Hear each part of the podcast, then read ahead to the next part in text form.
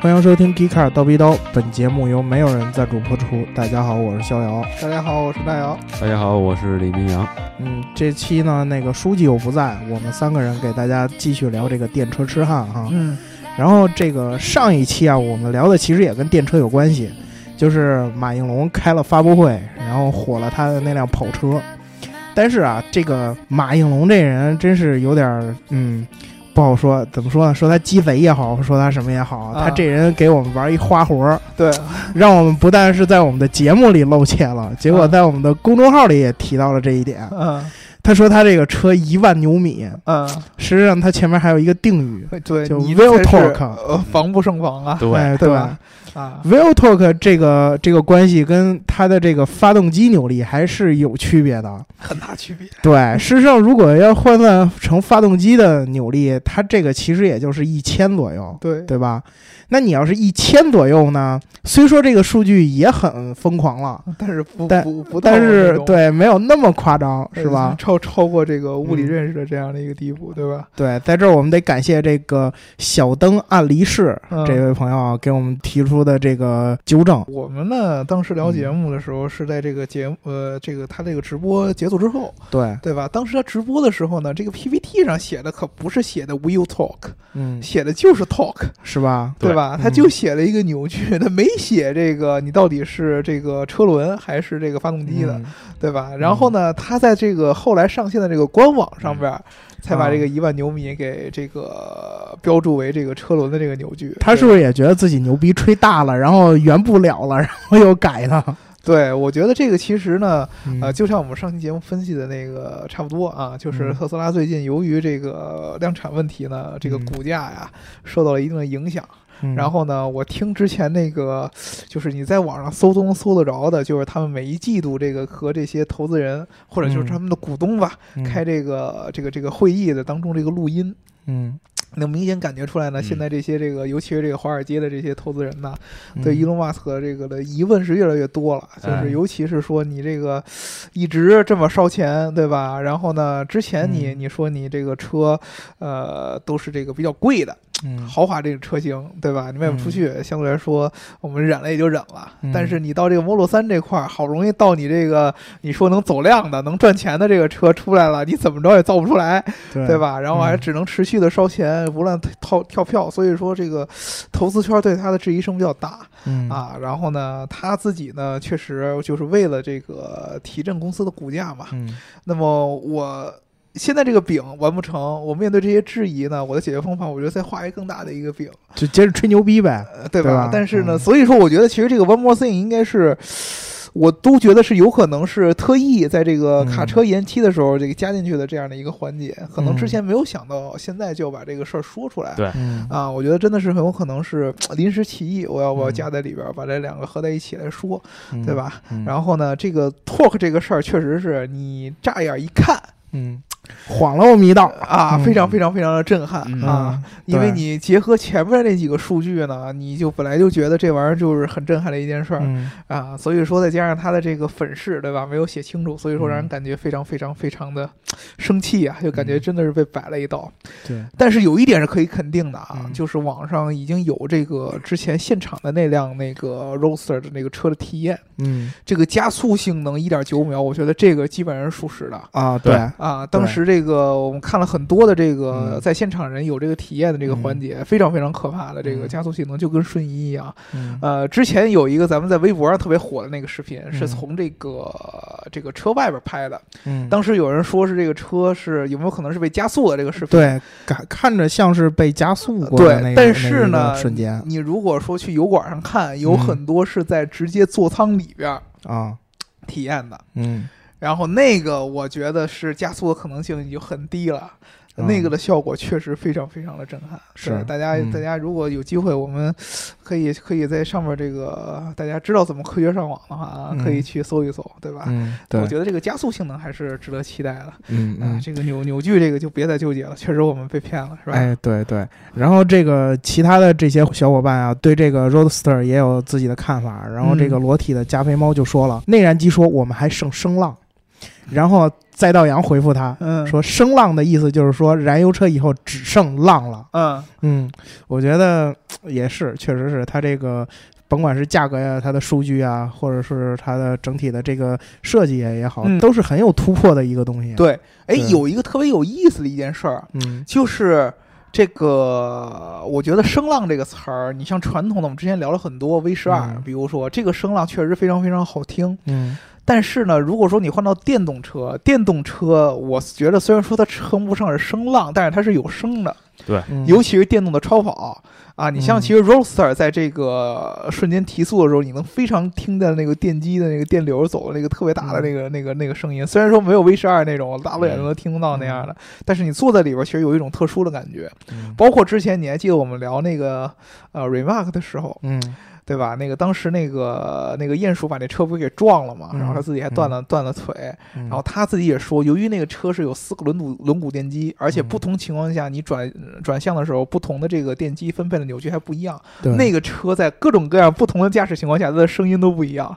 对，嗯其实电动车，他他说，当然，其实他觉得电动车其实会给人带来一种完全不同的一个，就声音上也会有不同的一样的体验。嗯对，确实可能跟咱们传统的声浪的概念不一样，但是你也不能说它没有声儿。嗯对，我觉得是，确实是。嗯呃，我之前看的那个 Rose 的视频当中，那个声确实在座舱内部还是挺明显的。嗯嗯嗯嗯，然后还有一个小伙伴叫 L L X K K，嗯他说的是这个关于那一辆卡车嗯，的问题。他说这个电动卡车在中国能超载吗？三嗯十六吨好像载重小了一点儿。呃，这个其实是这个这个吨数是当时北美的一个规定，并不嗯是这个特斯拉能够承受的理论上的最大值。就是啊 Elon Musk 他也不可能按照这个最大值来说，嗯呃因为确实都是要符合规定的。那在中国，自然而然的，咱们中国所有的车，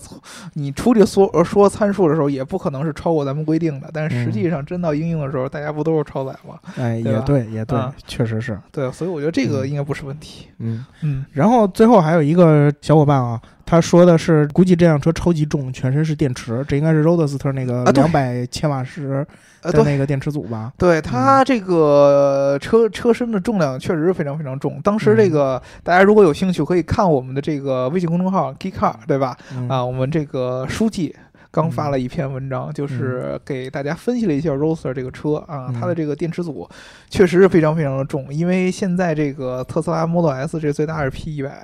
对吧嗯？它的 Roadster 等于说按当时网上的一些人的分析，嗯应该是把两个 P 一百的这个电池包给叠在了一起，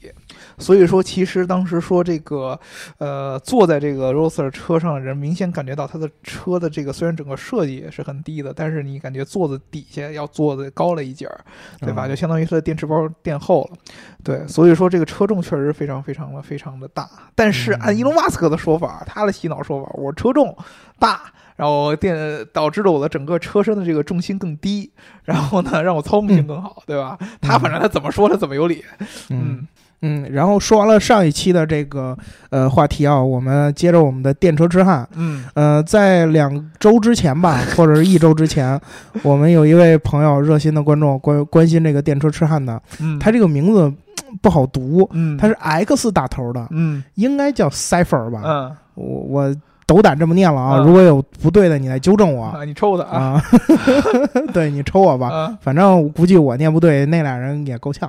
然后他就说了一个呃很关键的问题，他说这个无线充电待机状态能源损耗怎么样？嗯其实这个问题是可以扩展一下的，就是关于整个这个无线充电技术，我们是不是可以关注一下？因为毕竟这个插电或者说这个换电，它都有一个这种限制。如果你要达到了无线充电，其实就会方便很多。我记得之前咱们讨论的时候也说，明总是很支持这个无线充电是未来的最主要的发展方向的明。总是无对线充电专家，哎，知对道吧？对，所以趁着这个无线充电专家在的时候，我们就把这个无线充电好好聊一聊。是那吧嗯个，首先我先解释一 下第一句先话怂啊了，是吧？首先我先解释一下第一句话啊，啊，嗯我 绝对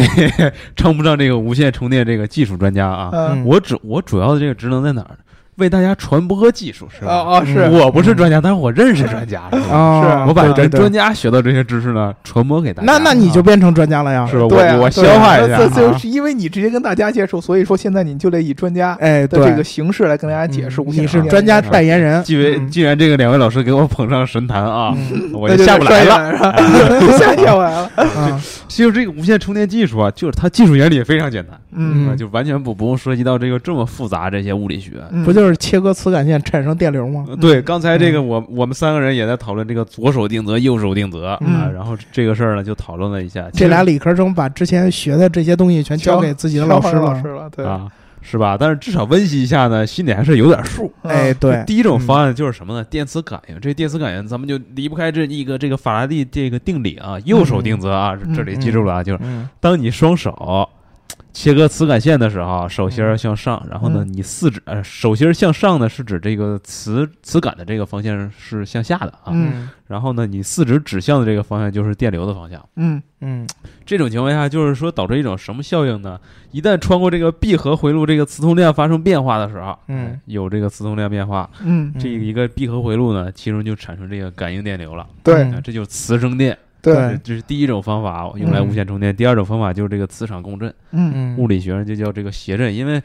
其实这非常简单一个道理，比如说两个固定频率的这种，无论是这电线还是电波，它只要频率相同的情况下，它会发生共振。嗯这种情况下呢，可以把这个振动转化为这个电能。嗯，对，所以说其实都是通过这种电磁的这种效应，把这个电流来进行一个传输，对，对吧？嗯呃，其实我们之前在这个这个这个这个手机上面。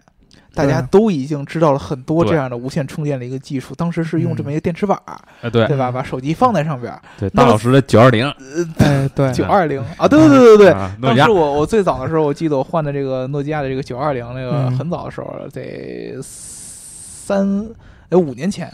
嗯当时就是这个无线充电板第一次出来，对吧？对，嗯啊，把这个手机放在这个充电板上就能够充电，当时觉得特别特别的这个新潮啊其实这个无线充电的刮胡刀和牙牙刷刷，啊！早就出现了，喂喂在喂在手机当时没有体验过，德国博朗又又想出来了，是吧？嗯对，对，这这嗯这这个，当时这个手机上是第一次这个出现这样的一个效果，对吧？反正我当时是第一次见这样的，啊哦嗯就手机上的这样的一个东西。是所以那说会儿还当没长胡子是吗？对对对对对不不刮胡子呃，对吧我当时刮胡子都是用那种插线的那嗯种，啊， 对吧？然后呃，觉得很很酷炫。那这个咱们电动车上现在这种无线充电跟手机的这个原理有没有什么区别？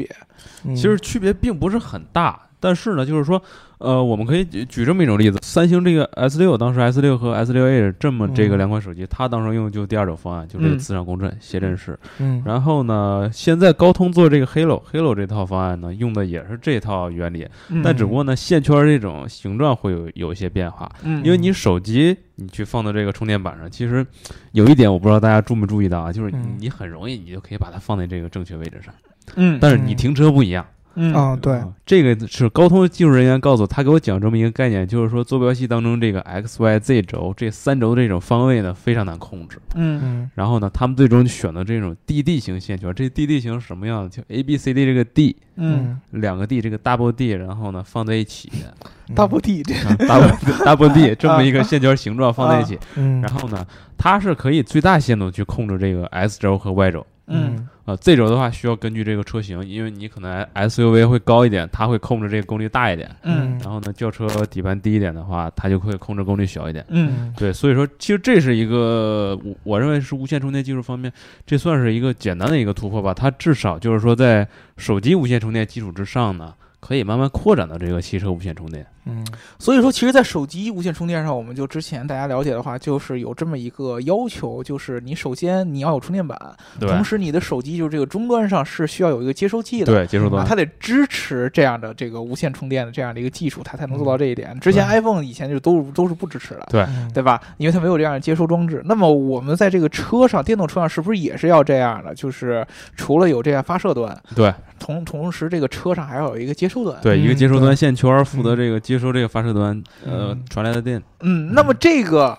这个技术，我们之前我记得最早时候我看无线充电技术是它的那个概念嗯，跟我们手机上那电池板特别特别像，对嗯就是在一个停车位上底下有一个板儿，对对对吧？这个个板儿像呃呃这个呃相相当于一个输出端，对然后呢车停在这个停车位上边儿，然后有一个嗯接收端，然后这么来对无线充电，对嗯对吧？但是这样的技术呢，看起来好像。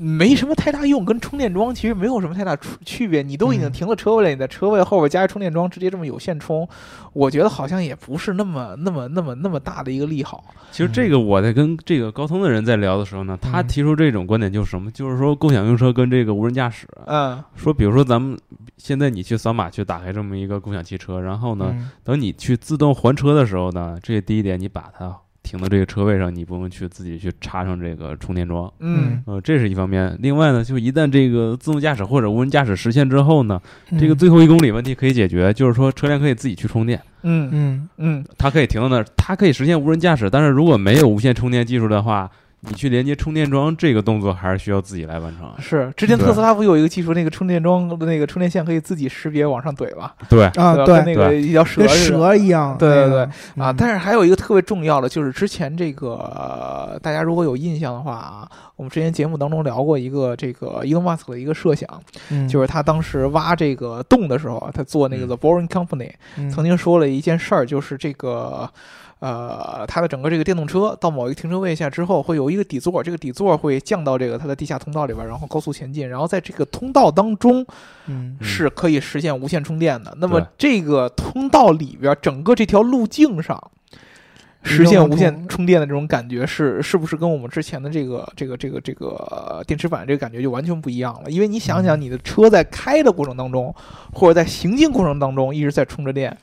这种感觉就相当于实时也一直在连着一个充电宝。这种技术跟实时怎么实现的？这个现阶段其实已经有人在做了啊，嗯然后呢，他其实呃这又离不开这个高通了，我、啊我们我没有 为为他们充值啊就。因为高通确实在这上面，我它没有自己为在为他们做，充值，对吧他们在这个巴黎做了这么一个这个一百米长这么一个这个封闭道路，嗯，然后呢，下面其实就是遍布了这二十五个发射端，然后车辆上面有这个接收端。嗯你在这部分道路跑的时候呢，可以一边跑一边充电。嗯啊嗯他们给出这这个解释就是说有什么好处呢？你这个电动车上呢，你放的这个电池组可以大大减少了，嗯你不用放那么多，你只够，因为你在持续充电嘛，只能够你这个瞬间这个电能消耗其实就已经足够了。然后嗯呢，充电功率上。呃，他们其实并没有像快充那么大，这套充电功率最大功率大约在二十千瓦左右，所以呢，嗯就是说它充电速度可能并不是很快，但是够你持续这么行驶，行驶速度最快在一百四十千米每小时左右吧，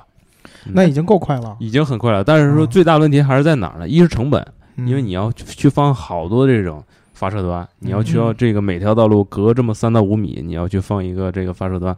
另外一方面就是说，你需要把整条路全部这个修整一下，嗯，嗯，全部都刨开，然后往下这个植入这个线圈，儿，对，嗯植入线圈儿，而且每一个线圈儿之间，它有一个子单元控制器。如果你是这种串联的话呢，嗯一旦有一个坏，这条路全崩了，对，还不行。啊它这你并联的，对你需要并联，所以说成本问题非常高。嗯哎，其实这个，呃，确实有这么一个问题啊，就是嗯我们当时如果把这个手机当做一个无线充电，那么它其实是一个比较酷炫的这么一个环节。对嗯毕竟呢，它其实对我们的生活来说，它是一个随身设备，你加一个对充电底座，它成本上来说也还可以。但是嗯如果说放在电动车上的话，我觉得这种在道路上直接铺设这个充电线圈的这个想法，确实有点儿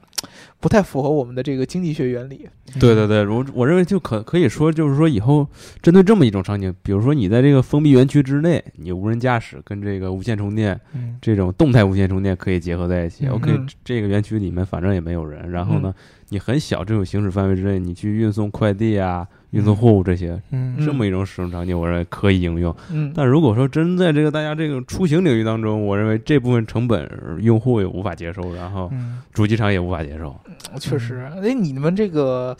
呃之前有这个，咱们用户就问啊，就说这个无线充电的这个技术，你在手机上可能自然而然不觉得什么，因为嗯手机本本本来它的嗯这个、这个这个这个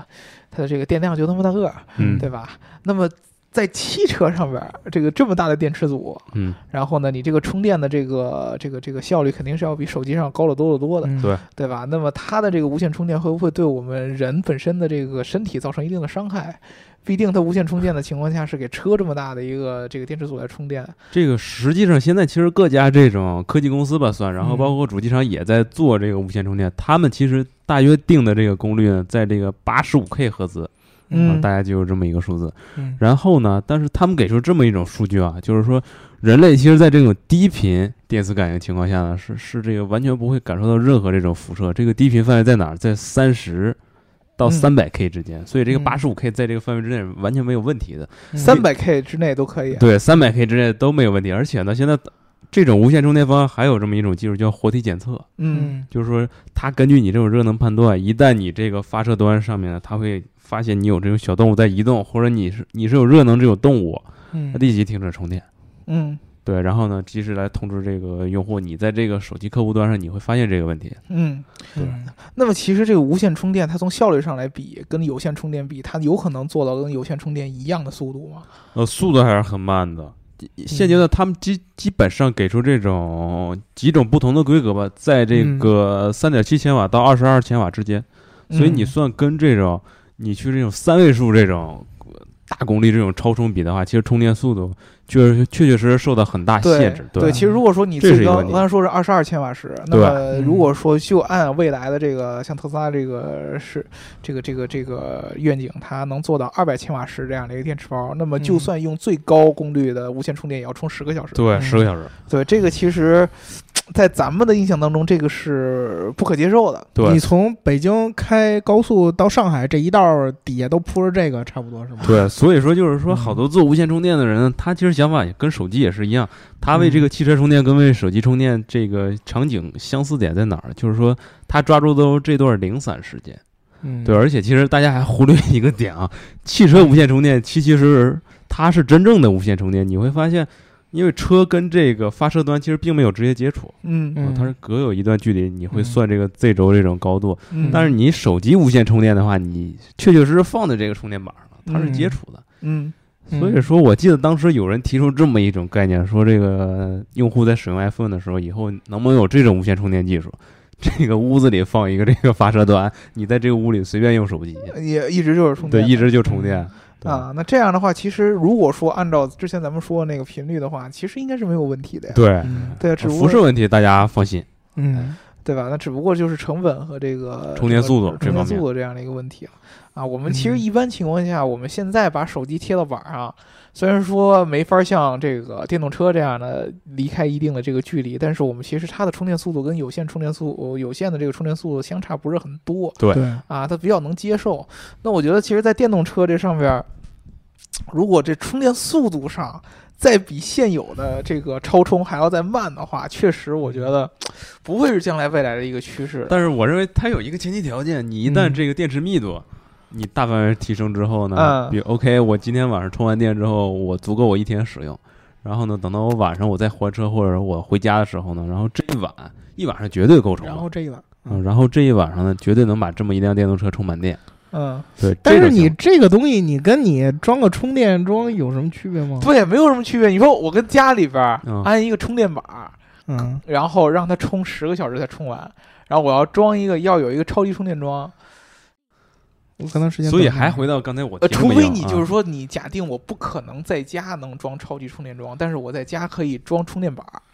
对，呃，如果普通充电桩和超级充电呃和这个普通充电桩和它的这个无线充电嗯的速度应该差不了太多，对对吧？？啊，那么你在家里边肯定装不了超级充电桩，你在家里边装普通充电桩，嗯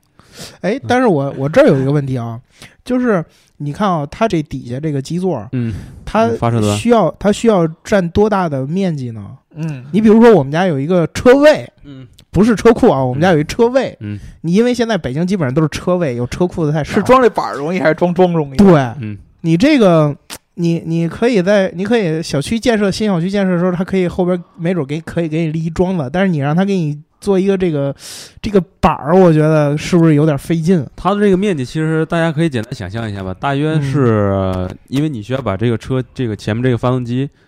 这个嗯机舱盖下面嗯呢是放有这个大约和这个发动机面积差不多大的这么一个发射端，嗯嗯这么一个板儿，这嗯就是你简单说这么一个发射这个一个装置，嗯这么一块板儿。然后呢，它其实安装方式大约有三种，一是地埋式，彻底埋到这个地底下，你你不会发现它，看不嗯见的，嗯你看不见它，它可能给你这个外面画一圈这个轮廓，然后你自己想象到这这么一个这个范围大小。嗯还有这种就是平起式和这地面是平的，嗯最后一种就凸起式。然后呢，安装方面其实困难并不是很大，但是我认为这又谈到一个话题，就是这个基础设施落地这么一个话题。嗯我认为这其实可能和这个政策和这个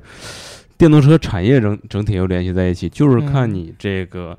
无线充电你具体能不能大规模普及。你一旦大规模的话，我彻底替代这种有线充电这种形态，嗯嗯，那大家所有人必须都接受。另外，我我个人感觉是无人驾驶汽车。其实这这么一种技术，它是有效推动这个无线充电技术落地这么一种推动力。嗯呃，有可能说这个无线充电的这嗯个技术能做到超级充电桩这样的功率吗？我认为其实还是有可能的，因为其实你看现阶段这种线圈儿，它的这种一是线圈布置啊，就是说嗯我记得咱们初中时候学这个，它缠多少圈儿这个、呃、铁丝、嗯是吧？铜丝，然后它用来这个传输电。一是这个线圈布置，二是说这个、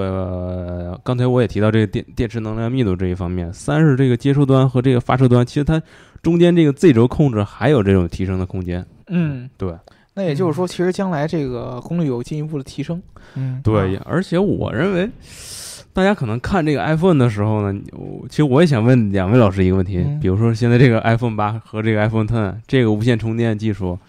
它真给你配备这个无线充电板之后，也可以无线充电，你们俩会用哪个？呃，因为是这样，它如果对于我来说的话，嗯，其实你可以看啊，无线嗯充电在手机上的这个技术其实出现的时间已经很长了。嗯对呃，它不三像星那个 S 七好像当时就这有其实一直都有对，最早从嗯诺基亚那会儿出来开始，嗯一直都有三星这个产品，一直它都都有。嗯但是呢，它根本就没法像咱们之前说的，比如说你像之前苹果把这个备用电池给去掉，嗯，这个整个的用户习惯立马就转转变过去了。对，嗯，然后后呢，加了这个指纹识别啊，嗯整个用户的习惯立马就转过去了。但是无线充电板这个习惯到现在为止，其实都不是一个特别主流的一个使用习惯。对啊，你仔细想，就是手机上也很明显的嘛，就是到现在为止都又出了这么多年了，其实还是用户在一般比如说出差过程当中，还是会选择用这个线的形式来充。这个无线充电只不过是一个加分项。嗯对吧？一般情况下的就是我自呃放在家里边儿，为了让它，比如说我懒得找线嗯，啊，或者说我就觉得这么着放上去以后能让我桌子更整洁，也显得更科技感一点儿，嗯然后我就放在那儿就用。它真的不能作为我们整个，比如说我们出行过程当中它的一个主要的一个这个充电方式，对吧？？呃，我倒是觉得可能现在这个苹果，呃，它现在把自己的这个配件，比如说那个耳机，也放在这个无线充电上，它可嗯对能是希望于将这个这个这个无线充电进一步的能够扩大。但嗯是呢，我在电动车这个这个场景当中呢，呃，我觉得还是比较，我我是很难想象，除非嗯有一点就是。如果说你的这个这个这个整个这个无线充电桩，或者说是整个这个道路上的这个无线充电的这个基础设施，能够是给你车上所有的这个电子化设备都来充电，嗯嗯，对吧？这个其实想起来还是相对来说是比较比较有意思的一一一一一种事儿。比如说我的电脑放在这个车上，它就可以跟着这个车一块儿充电嗯，啊。然后我手机放在这个车上，也可以跟着一块儿充电。其实现在很多车上是配备一个无线对充电对对板给手嗯机充电的，嗯呃，这样我觉得还还还挺好的，对对？吧？就是因为反正反倒手机也是放着，放着也对，是反正手机也是嗯放那儿，对吧？你连个嗯线还挺费劲，还占个 USB 口，你还还不如直接放在充电板上，嗯对吧？这个我觉得倒是有可能的。呃，反正我个人还是觉得这个无线充电的这样的一个技术，在电动车里边儿，我觉得不会成为一个主流吧。就算在嗯手机上，其实也一样的。我觉得。呃，我原来的那个，说实话实说，嗯我的那个诺基亚的那个基本充电没用宝，嗯用的真的很少。嗯但是我这啊，但是我我提这么一种意见啊，就是说，确确实实现在用的很少。但是你看这个 iPhone 啊，从上代这个 iPhone 七，其实它耳机口已经取消了。嗯比如说嗯现在 iPhone 八也支持无线充电了，那我再把这个 Lightning 这这一接口再取消之后，反正也用不到了，你可以用无线充电了是吧？那你嗯就需要彻底，哎你你拥抱这项技术了是吧？啊嗯，对，小姚老也就师是说怎以后啊怎么以看后这这个电动车根本就不设插口了，是吗？ 问题对给你封死对，了，想换电池也不行了啊，对吧？然后然后就只能无线充电了，对嗯对吧？这 他他就算现在他就是也你不的可能，产品改变了用户的习惯，他不可能嗯把这个数据口给去掉，嗯，对对吧？数据口肯定得有带充电的这样的一个万一万一无哪天无线传输数据都已经实现了呢，是吧无？线传输数据实现，这个这个也是有可能的。但是对吧我还是会觉得，你在电动车环节当中，它是不嗯可能把充电接口这个环节给去掉了，嗯因为你从主机厂的研发逻辑上来说，这个是一个冗余的一个安全机制。对这个嗯短短期之内绝对不会的，对对吧这就是这点我是确认嗯的，就是你不可能，就是汽车跟手机是不一样的，你不可对能让汽车出现只有一种充电方式的情况。对嗯对这个，我觉得就就算是有一天无线充电普及了，那么车上也还得带着一个充电桩的接口嗯对。嗯对吧？？因为这是一个安全冗余机制，这是车厂的研发逻辑，对吧？一一旦这个无线充电要是出现故障之后，这个电动车充不了电，就走不了了。对对，嗯这个这个太可怕了，对嗯吧？这个太可怕这了。个是车规级产品，这个嗯和消费 品是这个差异点。对，这个差异点，所以嗯说我觉得在车汽车行业是不存在那种我为 我为了让电动车呃无线充电普及去把这个嗯对口去掉的这样一个，嗯因为它它对是跟这个呃车的这个嗯研发逻辑完全是嗯呃相拧掰的，对吧？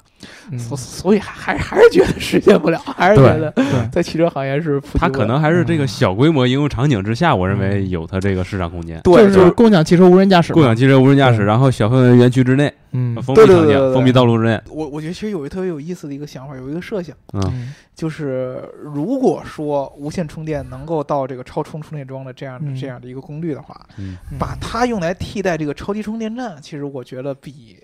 比把它替代成咱们一般的这个用户的这个家用充电要实际的多。嗯，嗯比如说，我记得最早的时候，特斯拉。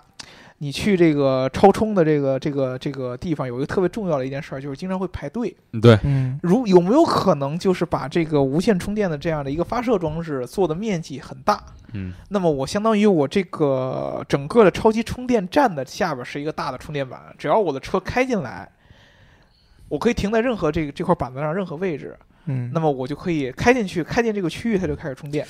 这对个对复杂点儿吧？这个其实我认为，你如果做成一个巨大的情况下呢，就嗯是你刚才提，比如说一一整块儿，嗯一一整就一片停车场，对，一都一大是一大片其实是很很难实现的，因对为吧？每每一个这个发射点这个磁能量嗯是是是不一样的。对啊你如果是一大片的话，其实这一大片因为磁感线它这个方向是曲线，嗯，嗯那你停在这个这个充电板中间，这个人充的特别的快，然后呢 四周就会很慢，因为四周快磁感线快垂直、快快对啊切割的时候，基本对上充不上电了。对，它对不能够对弄成一个嗯大型嗯电池，嗯但你可以做密密嗯麻麻做好多个，然后间隔一段距离。那对其实它的成本还是相对对来说跟这个你嗯建这个车位的充电桩是差不多的。对对，所所以说它它有应用场景，但是我确实是认为，嗯、还是挺狭隘的，就是并不是这个广泛可以适用的。嗯嗯，我反反倒是觉得你像无人驾驶这样的东西对出来的话，嗯倒是特斯拉的那个东西看起来挺有意思。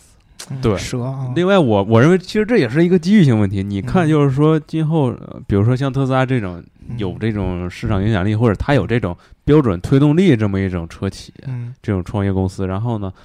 这种公司其实是怎么做？我认为决定这个其他人、其他竞争对手，就是整个这个汽车领域、电动车领域这些玩家怎么去玩。嗯对，一定会有一些领导性这种公司，就是嗯他们去如何判断这个问题吧，嗯嗯对各有优劣，应该对。嗯哎，那那个你就回答一下我们这个听众提出的这个问题，就是无线充电待机状态下能源消耗怎么样？嗯呃，待机状态下是基本没有能源消耗的，除非就是少量这种热损耗。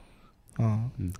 也就是说它其实 Q 等于 i 方 RT 是吧？嗯也也就是说它它其实也就是跟那个在家的充电桩一样，你不使它，它就不会造成能源消耗。对，因为磁感线没有切割，磁通量没有变化嘛，因为那边电量没有接触这个接收端，没有接收端的话，发射端自我发射的话，你这个电流还是回到自己这个闭合回路之内，你没有电能消耗。嗯对，它相当于嗯就变成一个储能的一个对样子了，对吧储能装置在在里边走走圈圈儿，对，嗯对吧？其实就变成这样一个样子。所以说，其实归根结底的话，我觉得不是技术问题，嗯对还是一个这个应用习惯模式、应用场嗯应用景应用场景的一个问题。实在是想来想来想去，我能想出来就是在充电站里边儿。嗯你这样的话，你比如说，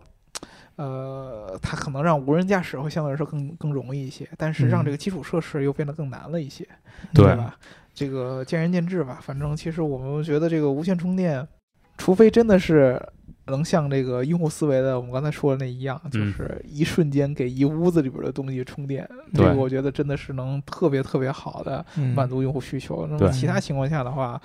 它还是没法直接替代这个有线的这个充电方式。没错对，嗯也就是从一个点，然后散发能散发到所有的车辆上，对啊这啊，才是才是最终的这个终极形态。嗯或者说应该实你现在的这个城市内多布置这么几个点，呃，嗯对或者说就就像比如说，我如果说我是布这个超级充电桩，嗯那么我要这个停车场里，比如说我有二十个车位，嗯那我每一个车位都需要竖一个超级充电桩。嗯那么如果说我用无线充电的方法，我只用设比如说四到五个充电的点就可以把这个二十个停车位都覆盖的话，嗯那么这个我觉得对于很多这个基础设施建设来说是合算的嗯啊。那比如说我这个二十个这个停车位之内，我不管怎么停，到最后。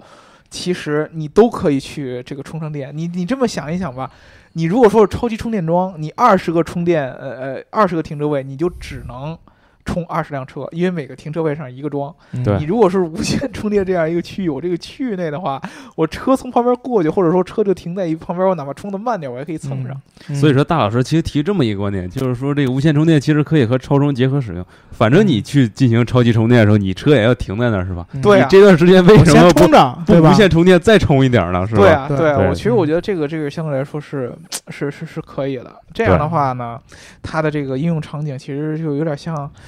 混动一样，对，对有一个混动汽车对，对吧？嗯，混动充电交叉式这种应用场景，嗯嗯，哎，但是我我这儿想到一点啊，就是说你这个东西以我们中国这种基础建设、基础设施建设的效率来说，这个其实我们是可以展望的。对但是你如果你要是放在欧洲，你想想你把罗马城给刨开了，嗯然后底下。装这个东西，嗯然后你再给它封上，我估计这个没有没有四十年的时间你干不完。我反驳你一点 啊，我认为嗯在中国也不好操作。中国这个承建速度太快了，水电、煤气，或者说你包括嗯北方这种供暖，真出现什么问题，你或者是移动通信，你需要把地铁全都挖一遍之后，你怎么去躲开这个无线充电网络？对，嗯我觉得几个场景，嗯第一个。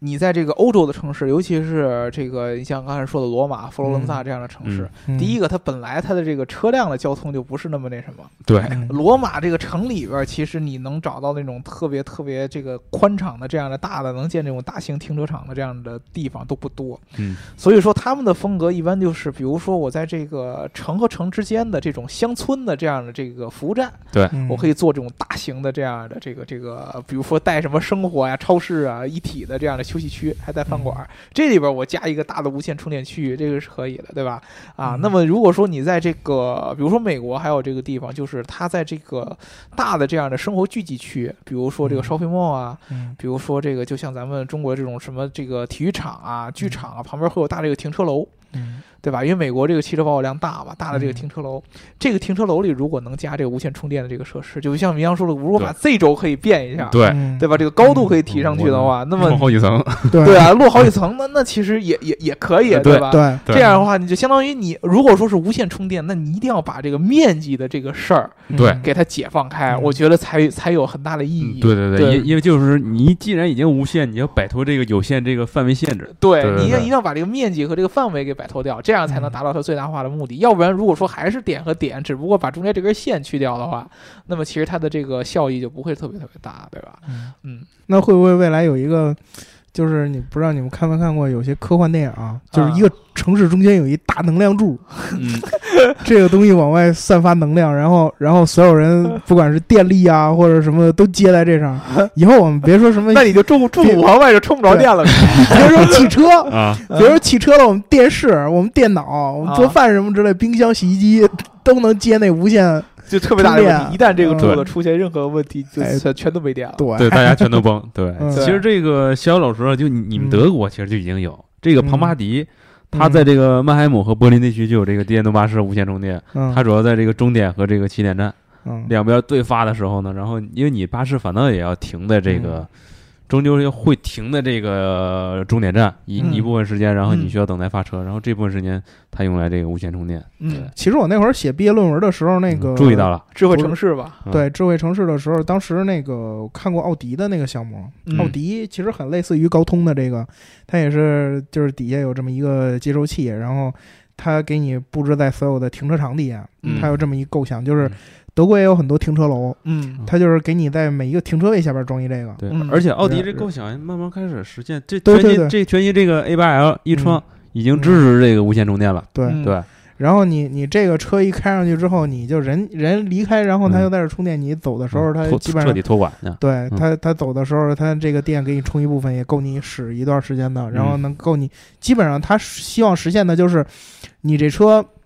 开到这儿，然后你再开回家，中间的这一段路程的这个电力消耗就嗯全、就全都给你 cover 掉了，嗯没有什么电力损耗，嗯，嗯，就就基本上到这一点，还是对挺不错的，嗯，对吧？还有实现价值的，这是，对，因为其实你这个上下班啊，或者出去逛个街啊，其实你这这一段时间你用不着它的时候，它给你补充一下你上下班时候的这个电量，还是很有必要的。哎就是那明阳，现在咱们国内就有不用没有算这个可以使已经可以对外开放的这个无线充电的这样的设施啊？哎呃，国内现在暂时还没有，但是有几家这个研发团队啊，嗯，呃，包括这个中兴通讯、中汇创智、嗯嘉行科技啊， 这个非非常为难我啊，嗯这么几家公司其实他在做这个电动汽车无线充电这个事儿。嗯然后呢，其实大家能看到什么呢？说这个 Formula E 这个安全车嗯和这个医疗车，就是宝马这个 i 八和 i 三，然后它在嗯赛场当中用到是这个嗯高通那个 Halo 那个无线充电方案，哦所以大家可以看到